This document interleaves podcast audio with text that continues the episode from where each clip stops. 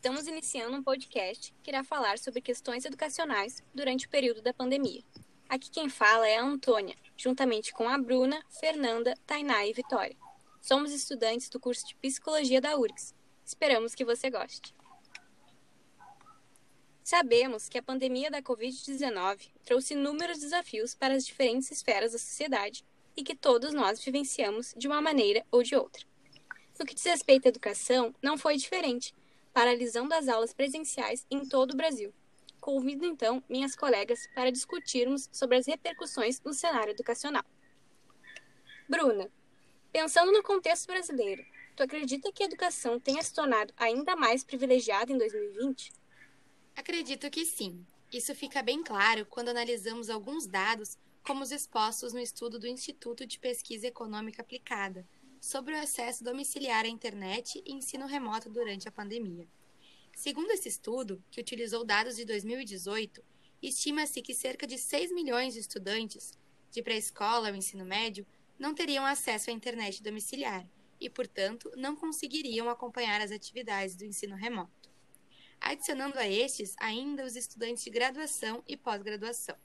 5,8 milhões deles estão matriculados em instituições públicas de ensino.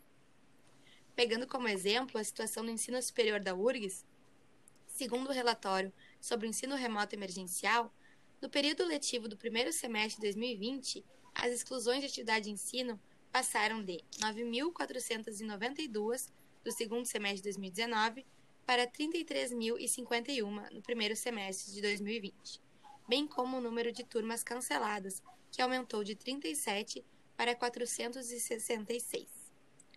Os impasses ainda vão além das questões de acessibilidade e conexão com a internet. Questões como falta de privacidade e ambiente adequado, a falta de equipamentos necessários e o fato de que muitos estudantes têm algum grau de responsabilidade pelos cuidados de outras pessoas também precisam entrar nessa equação. E apesar de tudo isso, o Ministério da Educação não gastou toda a verba que poderia.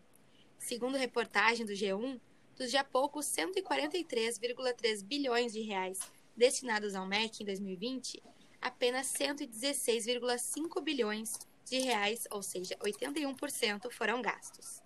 Esses números mostram ineficiência na gestão das políticas de educação e a falta de um projeto claro para a educação básica, questões que já eram problemáticas antes, mas que se escancaram e trazem ainda mais preocupação à luz do cenário atual.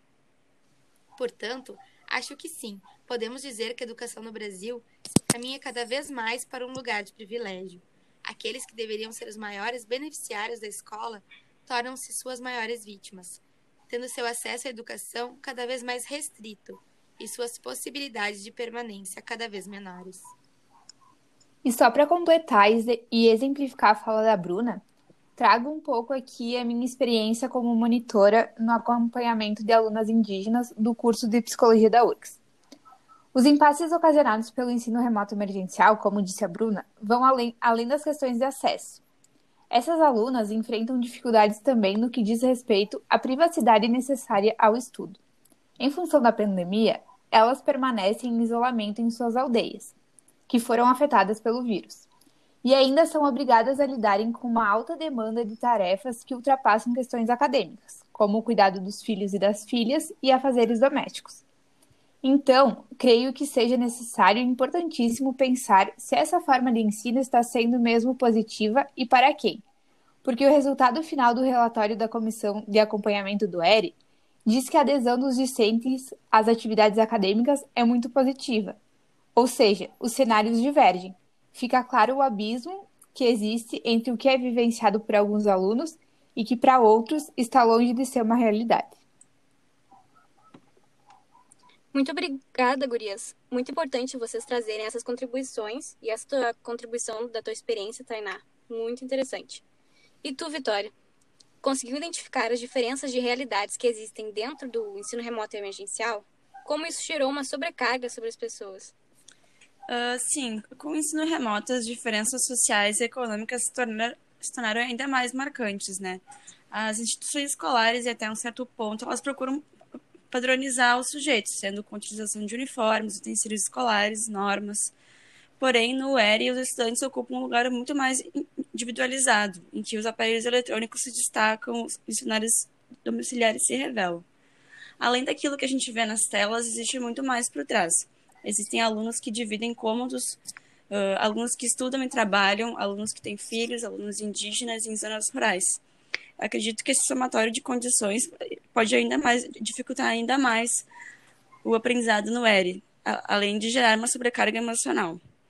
Essa sobrecarga ela pode vir de várias maneiras, como não se sentir capaz, a comparação com outros colegas, o sentimento de não estar presente na família, de não ser produtivo o suficiente e muitas outras.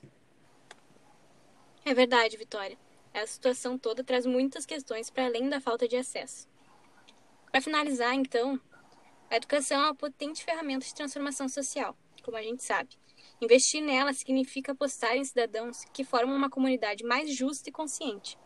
Diante dos já conhecidos desafios do contexto educacional brasileiro, que foram amplificados com a pandemia do novo coronavírus, eu te pergunto, Fernanda, na tua opinião, qual o futuro da educação brasileira?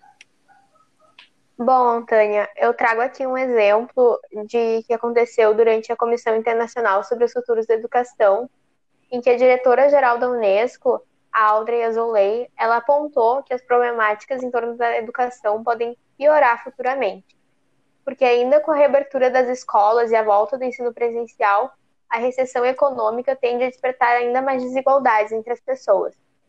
E considerando o contexto aqui do Brasil, a educação pública, apesar de ter conquistado marcos importantes no último século, ela ainda é precária e de difícil acesso para muitos brasileiros. Uh, além disso, a Audrey observou que agora a gente já percebe que o ensino à distância não pode ser a única solução, porque ele tende a aumentar ainda mais as desigualdades e por isso que é muito importante assim uma articulação entre o ensino EAD e também presencial, considerando que muitos dos alunos não possuem acesso a computadores, celulares e internet. Uh, mas eu acredito que são, muito, uh, são ainda muito incalculáveis os efeitos desse atraso educacional vivenciado pelos estudantes. A gente sabe, né, os efeitos da evasão escolar são sentidos bastante na socioeducação. Por isso que as medidas educativas devem ser ampliadas e discutidas pelos representantes políticos, e não deve-se medir os esforços econômicos para reparar esse dano causado pela pandemia. Uh, mas a gente tem né, um governo parece que vai à contramão desse processo, visto que os dados orçamentários destinados à educação no ano de 2020 não foram positivos. Bom, eu acredito que no momento da retomada, a escola vai ter que analisar a expectativa que ela tem sobre esses alunos, principalmente no que elas esperam assim, de, de rendimento intelectual uh, em função da pandemia, né? É, a cobrança excessiva por notas, por prazos e trabalhos deve ser repensada.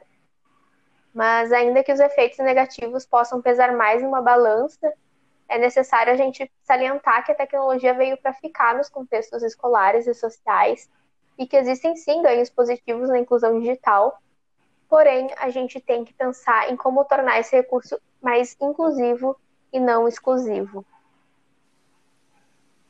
Agradeço a participação de vocês, gurias, e obrigada por quem nos escutou até aqui. Foi uma pequena parte de um assunto super complexo que a gente deve sempre seguir discutindo.